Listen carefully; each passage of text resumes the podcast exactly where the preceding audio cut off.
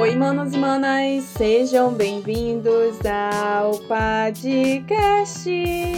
Aqui você encontra um bate-papo super descontraído de temas relevantes, outros nem tanto assim, mas sempre trazendo uma análise e uma reflexão sobre a nossa sociedade.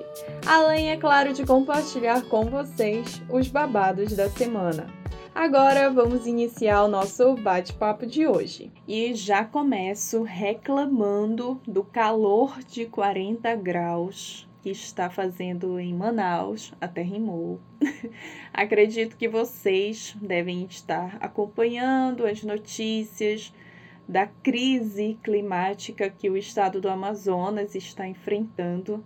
Na verdade, não somente o Amazonas, o Brasil, o mundo todo esses extremos climáticos aqui no norte, com uma vazante, com uma seca, uma falta de chuva, enquanto que no sul está tendo um excesso de chuva, ciclone, e, gente, é somente a natureza mostrando aí quem é que manda. Estamos colhendo o que plantamos. Nós, eu quero dizer assim, como humanidade, como sociedade, estamos colhendo aí o que plantamos ao longo dos anos, sempre usufruindo dos recursos naturais e dane-se o planeta, e é isso, né? Estamos apenas diante das consequências que nós mesmos construímos, se é que vocês me entendem. Enfim, tá muito quente. Eu mesma estou aqui suando. não tem como não ficar, ai, gente, desidratada. Eu ando bebendo tanta água. Quem agradece a minha pele, com todo esse calor, com toda essa secura. Eu tenho bebido tanta água, mas eu, assim, geralmente já bebo bastante água. Mas agora, com esse calor extremo, eu tenho ingerido um número maior de litros de água por dia, se é que é possível. E é possível com o calor que está fazendo. Enfim, passei esses dias, essas últimas semanas, um pouco mais introvertida. Não é à toa que não tivemos tantos episódios nas, nos últimos dias aí, né? Nas últimas, acho que duas semanas eu entrei nesse mood de ficar mais introvertida, embora ainda tivesse algumas pautas. Eu andei anotando assim alguns assuntos que eu queria abordar aqui no podcast. Eu sempre falo que eu me sinto muito bem externando algumas opiniões, algumas ideias, alguma opinião que muitas vezes, quase sempre é irrelevante para a sociedade. Mas eu gosto, isso me faz bem, me ajuda nesse processo de evolução pessoal e espiritual que eu me comprometi a fazer comigo mesma. Mas confesso que nessas últimas semanas eu estava bem mais introvertida, repensando, refletindo, fazendo uma autoanálise. Acho que no, nos últimos dois episódios eu cheguei a comentar a respeito disso, que eu não me, não me encontrava muito bem em relação ao meu psicológico, ao emocional. Eu pretendo em 2024 voltar a fazer terapia. É um propósito que eu estou tentando aí fazer comigo mesma.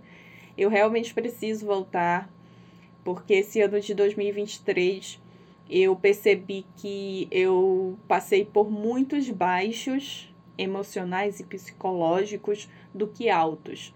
Diferente de 2022, 2021, que eu falo né, sempre aqui que a vida não é linear, não é, não é uma linha reta há sempre os altos e baixos. Só que esse ano, falando da, principalmente da minha mente, da minha relação pessoal comigo mesma, eu senti que houveram momentos muito baixos e que eu não estou conseguindo, sabe, voltar para esses momentos altos, sabe? Tipo, não sei, gente, explicar direito para vocês verem como eu estou um tanto quanto confusa mentalmente. Então eu quero muito voltar a fazer terapia, quero poder, ai, gente, me realinhar comigo mesma. Não sei se vocês estão conseguindo entender, nem eu estou sabendo me expressar, mas enfim, é um propósito para 2024. Vou conseguir? Não sei, gente. Acredito que. Ai, Silvia, não, não tem essa ideia pessimista. Mas é algo que eu quero muito, porque, como eu disse, repito, quero deixar isso muito frisado. Esse ano foi um ano muito difícil para mim com a minha relação e entender as minhas, os meus objetivos, uh, as minhas próprias expectativas, algo que eu não tenho. Isso que me deixa muito entristecida, porque quando eu penso em futuro, eu não tenho nenhuma perspectiva e isso automaticamente já interliga com o fato de que esse mês é meu aniversário e pela primeira vez em muitos e muitos anos é um momento onde eu me sinto eu fui acometida por esse sentimento no, nos últimos dois meses de infelicidade. Não sei se vocês conseguem compreender, mas eu não me sinto feliz em estar comemorando mais um ano de vida. Ainda mais diante de todas as atuais situações que estamos passando, não só nessa questão climática, mas os últimos acontecimentos, nesses últimos dias, a, o conflito que se instaurou entre Israel e a Palestina. É, não sei se vocês sabem, mas tem um episódio aqui que eu fiz. O nome do episódio é Amor de Mãe. Eu fiz ano passado, eu gravei esse episódio ano passado, onde eu conto uma história, parte da, da, da minha história como pessoa. Que eu tenho um irmão, na verdade é um meio-irmão, são, somos irmão, irmãos. Silvia, que, que lindo seu plural. É, nós somos irmãos por parte de mãe. O pai dele é libanês. E nesse episódio eu conto um pouquinho, compartilho a respeito dessa história, que na verdade assim, não é minha história, minha, da Silvia, é a história da vida da minha mãe. Porém, eu cresci ouvindo essa história, não só da minha mãe, mas de todas as pessoas que puderam participar direta e indiretamente desse momento da vida da minha mãe. Então esse meu irmão, ele foi levado pelo pai dele, ele tinha apenas um ano e meio. E na época minha mãe, muito jovem, acabou acreditando que, pô, era o companheiro dela. Ela não imaginou que o cara iria sacanear com ela e em resumo, gente, o pai dele levou e nunca mais a minha mãe viu o filho novamente, né? Nunca mais os dois tiveram um contato, pelo menos pessoalmente. E infelizmente a minha mãe acabou assinando os documentos, tudo certinho. Ela tentou recorrer, mas enfim, ela acabou sendo enganada e essa história aí, gente, vamos, vamos lá ouvir o, o episódio que eu fiz, contei tudo de certinho para vocês. E toda vez que acontecem esses conflitos ali no Oriente Médio, principalmente ali próximo do Líbano, o Líbano faz fronteira com Israel. A minha mãe ela entra um pouco em desespero, ela fica muito ansiosa, normal, afinal de contas, filho dela está lá, um filho que a última vez que ela teve contato físico, né, com o filho, ele tinha apenas um ano e meio e já se passaram aí mais de 30 anos. Ele é mais velho do que eu, cinco anos, então já faz um, um bocadinho de tempo. E desde que se instaurou esse conflito e tudo que veio acontecer, né, gente, desde sábado para cá, é, a minha mãe ficou um pouco assim perturbada claro, é até aceitável né, o estado de ela ter entrado assim, um pouco em desespero. É, tentou entrar em contato com ele, mas é, ele trabalha, ele não trabalha na cidade onde ele vive com a família dele. Ele trabalha em outra cidade e eles vira e mexe tem problema de conexão de internet. O Líbano também está passando por um problema, né, uma crise econômica, enfim, gente, só um babado bem bem profundo. Eu não sou expert em geopolítica, nessas coisas, mas enfim, é, sempre acontece esses problemas de internet, de conexão de internet, principalmente no trabalho dele. E aí, esses dias, desde sábado, é, a minha mãe estava tentando contato com ele, não conseguiu. É, depois ela conseguiu contato com o primo dele e estava tudo bem, até porque o negócio mesmo que está rolando é dentro de Israel, na fronteira ali de Israel e a Palestina. E o Líbano ele fica faz fronteira com o norte de Israel. Então, enfim, eu estava distante né, da, da cidade do, de onde meu irmão vive, mas ainda assim minha mãe estava um pouco desesperada, né? E é aceitável, dá para entender. Em resumo, resumindo toda essa grande ópera, tá tudo certo com meu irmão, tá tudo bem, minha mãe já tá mais tranquila. E aí tudo isso, né, gente, vai fazendo com que eu me sinta não merecedora de estar completando mais um ano de vida eu fui acometida, não foi agora, né, esses dias que eu fui acometida por esse sentimento de não merecimento, de injustiça até. Não foi agora, já tem um bom tempo que eu estou assim, alguns meses que eu estou amargurando esse sentimento dentro de mim, porque eu vejo tanta coisa acontecendo ao redor do mundo, tantas pessoas que estão perdendo a vida em conflitos como esse que está acontecendo em Israel, mas também conflitos aqui dentro do nosso próprio país, né? Teve essas últimas semanas teve aquele caso trágico e horrível dos médicos que infelizmente perderam a vida para o crime de uma forma assim inexplicável, de graça. Então, tudo isso vai me preenchendo, até porque os médicos, dois deles tinham uma idade próxima à minha. Um tinha acabado de fazer 33 anos, o outro tinha 35.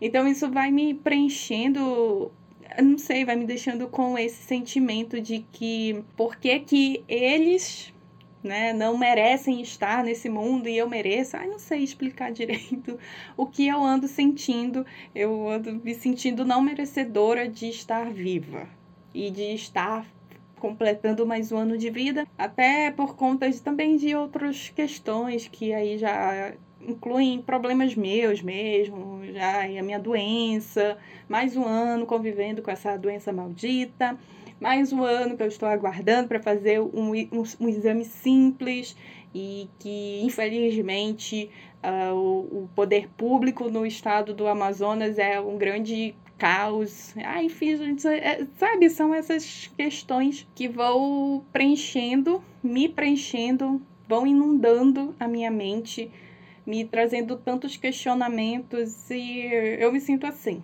Ando me sentindo assim, e um tanto quanto infeliz de estar me aproximando da data do meu aniversário. É a primeira vez, é, gente, eu juro para vocês, é a primeira vez que eu me sinto dessa forma, sabe? Infeliz com a chegada, com a aproximação do meu aniversário.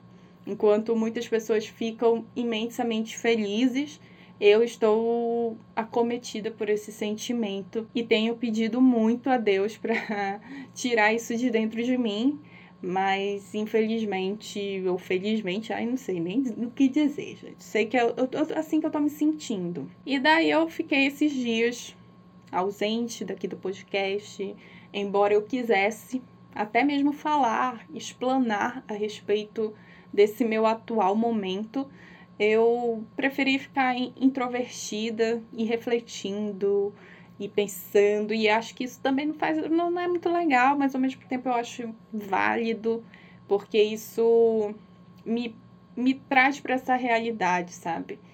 Ai, enfim, tô assim, gente. Tô assim. Ai, meu aniversário tá chegando. Não, não, não é nem esse, esse lado de, ai, eu não quero envelhecer. Gente, não, não é são outros, gente, são, ah, é muito mais profundo, é só mesmo assim de olhar para o lado e, e ver pessoas mais jovens do que eu perdendo a vida, como aconteceu com os brasileiros né, em Israel. Até esse momento que eu estou gravando este episódio, já tiver, tivemos aí o Itamaraty já confirmou a morte de dois jovens. Teve um rapaz de 23 anos, ele ia fazer 23 anos.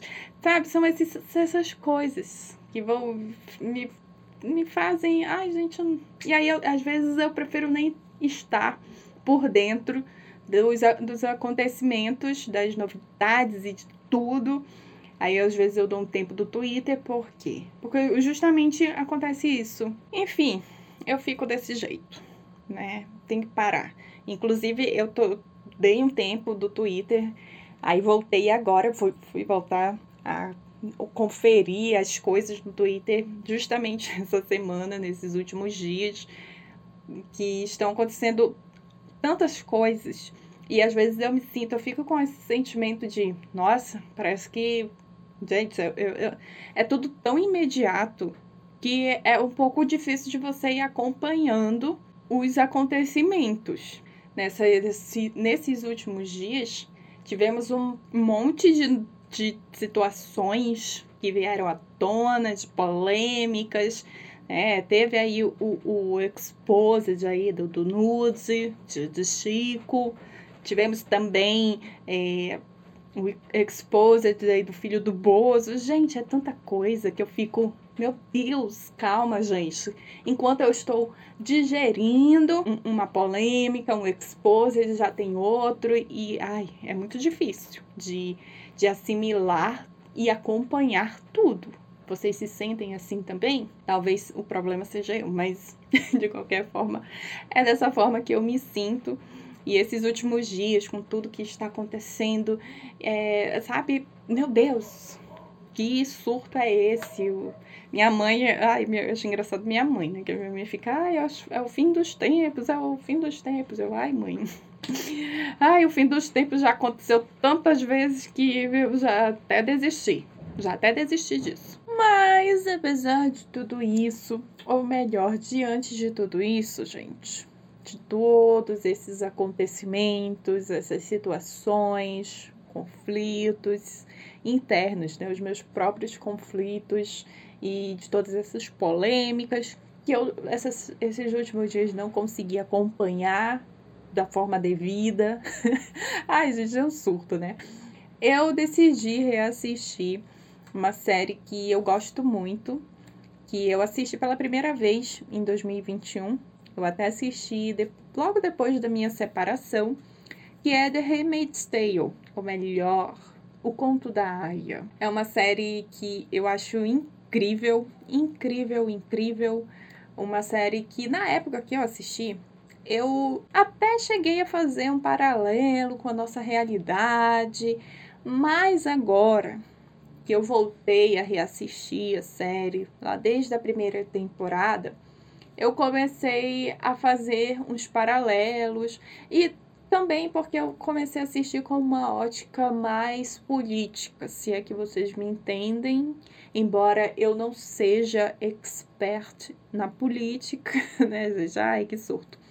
Mas eu voltei a assistir. Eu até parei, eu tinha voltado a assistir Arquivo X. Eu ainda estou na primeira temporada de Arquivo X. Eu estava também assistindo Salem, só que eu dei uma pausa, comecei a assistir aqui, Arquivo X, aí eu, tava, eu estava assistindo The Office, enfim. Ai, gente, é assim, né? Eu fico assistindo um, um negocinho aqui, outro ali. Mas eu agora estou assistindo, reassistindo é, o Conto da Aya. E para quem não conhece essa série, vou fazer aqui um breve resumo, tá? Em relação à série, só para contextualizar.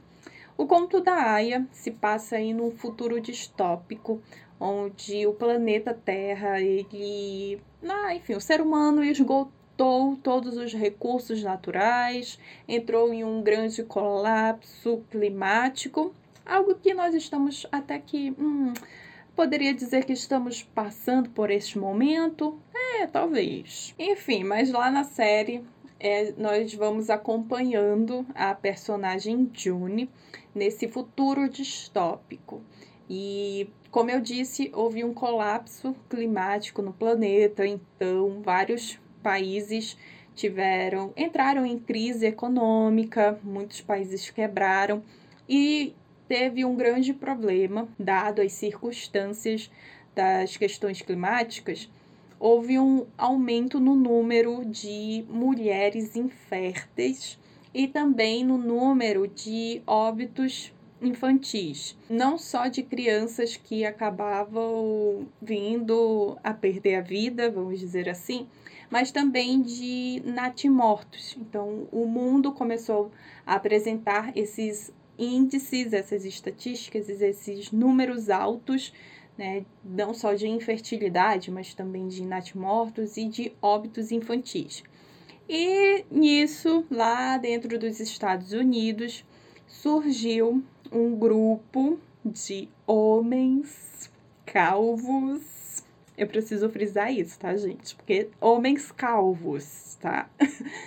que se denominavam filhos de Jacó. E diante de todo esse, essa crise econômica e climática e essa questão da fertilidade, infertilidade, enfim, eles tomaram aí o controle da sociedade americana. E é muito interessante ver que houve, isso que eu acho bacana na série.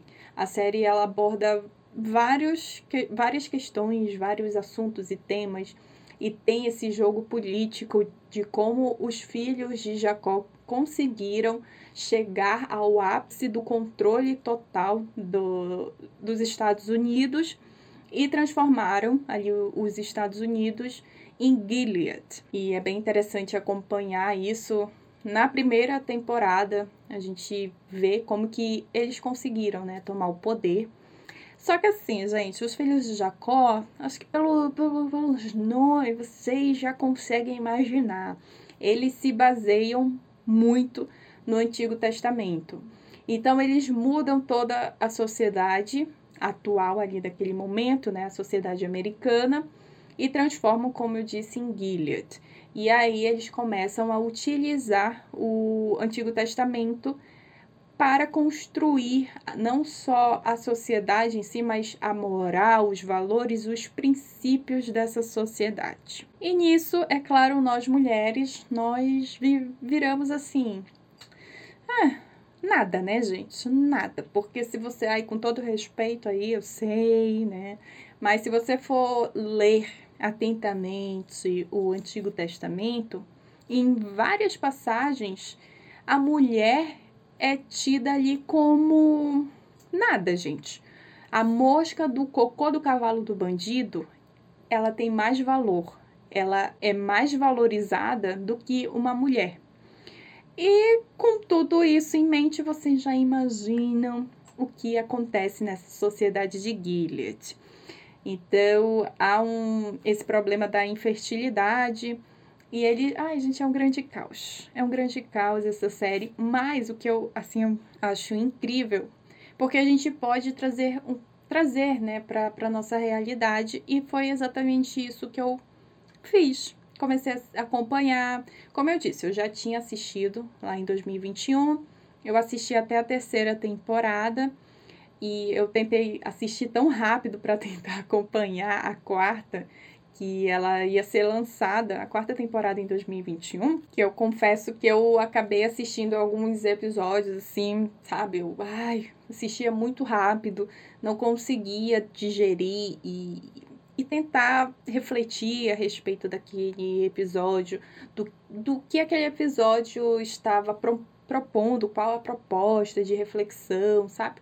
E dessa vez não, eu, eu estou assistindo bem devagar, estou tentando aí acompanhando e tentando refletir a cada novo episódio. Eu iniciei agora a terceira temporada e ai, tá sendo legal e interessante e, e ao mesmo tempo que eu tô assistindo, né, eu tô trazendo, fazendo esse paralelo, melhor dizendo, é, para a nossa sociedade. Eu comecei a pensar assim, gente, se acontecesse exatamente o que aconteceu, né, nesse futuro distópico de O Conto da Aya, se acontecesse agora, até porque nós estamos vivendo uma grande crise climática no planeta. É, o planeta ele está querendo botar a gente para fora, entendeu? Porque o planeta já fala assim, meu filho, meus queridos, vocês são o problema. né? Mas falando sério, gente, eu parei para refletir a respeito disso. Né? Se de repente, porventura, acontecesse de virar né? Sei lá, o planeta dá, um surto na humanidade e virar uma Gilead, né? Ter aí homens calvos, eu preciso frisar isso, tá, gente? Porque são calvos. Os filhos de Jacó são calvos, tá? Assumindo o controle de uma sociedade. O que iria acontecer com nós mulheres? Hum, que iria acontecer com nós mulheres? Porque para, para os filhos de Jacó, as mulheres nada mais são do que ou elas são as esposas perfeitas que ficam dentro de casa, cuidando da casa, construindo um lar, né, como eles gostam de falar muito disso, construindo um lar para uma família, ou elas são nada mais do que úteros ambulantes, né, úteros com pernas, ou divertimento. É, é só isso, tá, gente? Na sociedade de Gilead, as mulheres elas só têm esses três papéis. Quatro aí incluindo as martas, que as martas nada mais são do que cozinheiros. Só isso, gente. Elas têm o papel de esposas, né?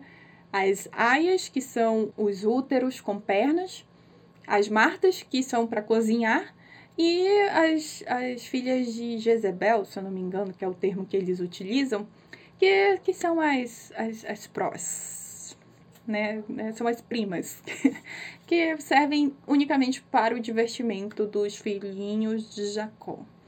Então eu comecei a refletir, gente, porque assim, vamos olhar o nosso cenário, pelo menos assim, no, no olhar micro do cenário brasileiro, né?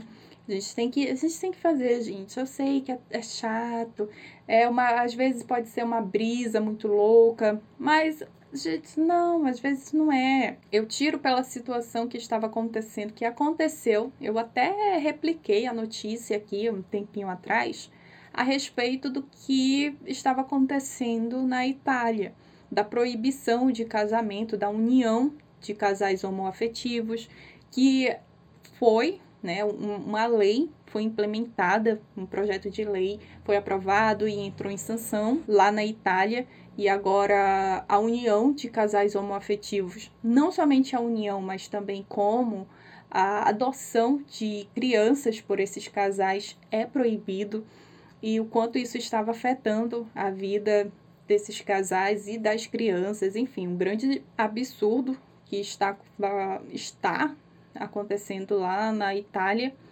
E eu até falei no episódio que eu repliquei essa notícia de que a gente devia ter cuidado que aqui no nosso país poderia virar, né, vir a ter algum político aí tentando criar um projeto de lei a respeito de casais homoafetivos. E não é que teve, né, gente?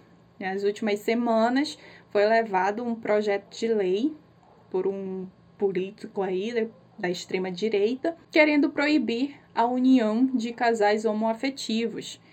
Isso virou notícia no país inteiro e ai, gente, tanta coisa que eu, sério, é, às vezes me bate esse medo, esse receio, porque nós já lutamos tanto, falando assim como mulher, nós mulheres já lutamos tanto e continuamos lutando é, continuamos arduamente nessa luta né, pelos nossos direitos.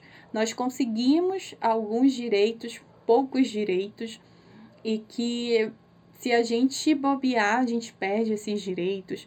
Isso também vale para a comunidade LGBT, que também, com muita luta, com muito sacrifício, alcançaram alguns direitos, como o casamento e do, de repente aparece uma pessoa querendo criar né? Um projeto de lei que proíba isso, que tire esse direito.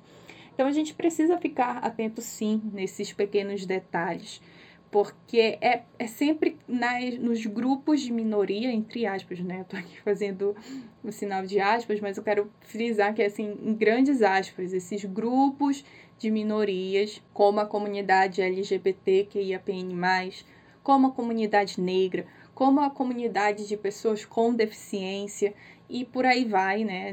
Isso inclui também nós mulheres. É assim que eles começam. Eles começam é, atacando os grupos de minoria, né? Enfim, eu acho que vocês conseguiram compreender o que eu quis dizer. Acho que eu não estou sabendo me expressar nesse momento. E isso, quando veio à tona essa notícia, né, desse, desse projeto de lei que estavam tentando votar para proibir o casamento, isso automaticamente me fez lembrar de O Conto da Aya. E foi até por essa razão que eu voltei a assistir. Na verdade, eu já estava assistindo. Não, foi. Acho que foi aí que me deu o estopim de, ai, quero reassistir essa série. E aí eu voltei a assistir e comecei a fazer esses paralelos. E me deu muito medo, porque analisando, assim, friamente o contexto da nossa atual sociedade brasileira e o cenário político, nós podemos ver que, assim, começando que nós temos um Congresso que é formado pela sua esmagadora maioria de políticos que ou são de centro, ou de direita, ou da extrema direita. Ou seja, políticos conservadores. Não é à toa que muitos projetos de lei. Ai, gente, aquele projeto de lei que foi levado para ser aprovado, acho que foi ano passado, da pedofilia, para ser considerado crime hediondo, e não foi, né? Não foi aprovada essa lei, esse projeto de lei. Por quê? Porque o, né, gente, o nosso Congresso é formado pela grande esmagadora maioria de, de conservadores, entre aspas, né? Conservadores esses que, ah, gente, é assim, a gente, né? Caráter, uma índole aí muito questionável, duvidosa, porque assim, é um tanto trágico, ou até mesmo cômico, ah, cômico não, né, Silvia, pelo amor de Deus, mas é bem irônico ver um político que se diz conservador não aprovando uma lei que considera crimes de pedofilia hediondos, mas quer proibir, aprovar um, um projeto de lei para proibir a união de casais homoafetivos, sabe? É uma coisa tão assim que, gente, não...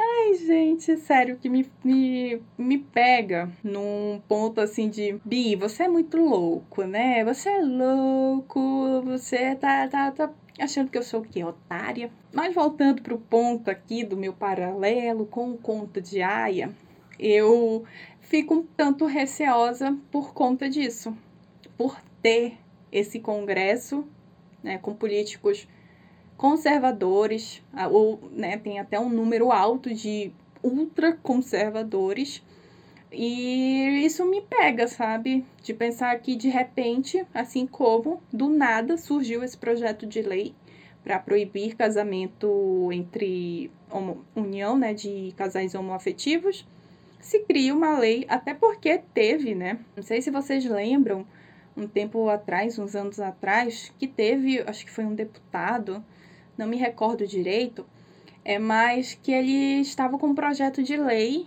para acabar com a Lei Maria da Penha. Não sei se vocês recordam disso. Então isso me faz ter muito medo, muito receio e refletir de que nós não estamos seguras e seguros também, né? Porque isso, esse comportamento desses políticos conservadores, que eles pensam e o que eles querem para a nossa sociedade, isso interfere diretamente na, nas nossas vidas, nas vidas de nós mulheres, na vida da, das pessoas da comunidade LGBTQIAPN+. Sabe? Ai, gente, eu não, não sei se eu tô conseguindo me, me expressar bem. Eu só sei dizer que eu fiquei refletindo e pensando muito, trazendo esses paralelos para né, da, que a série aborda, trazendo para nossa sociedade, para nossa realidade.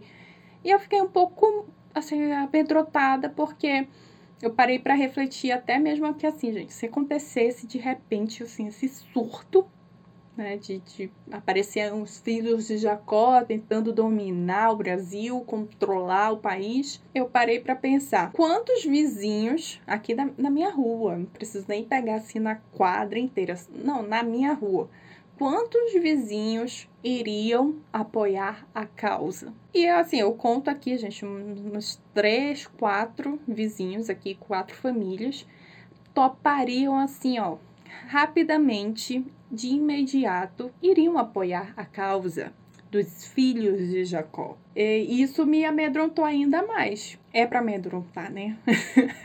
Ai, Silvio, talvez seja só uma grande, um grande surto, uma grande viagem da minha cabeça.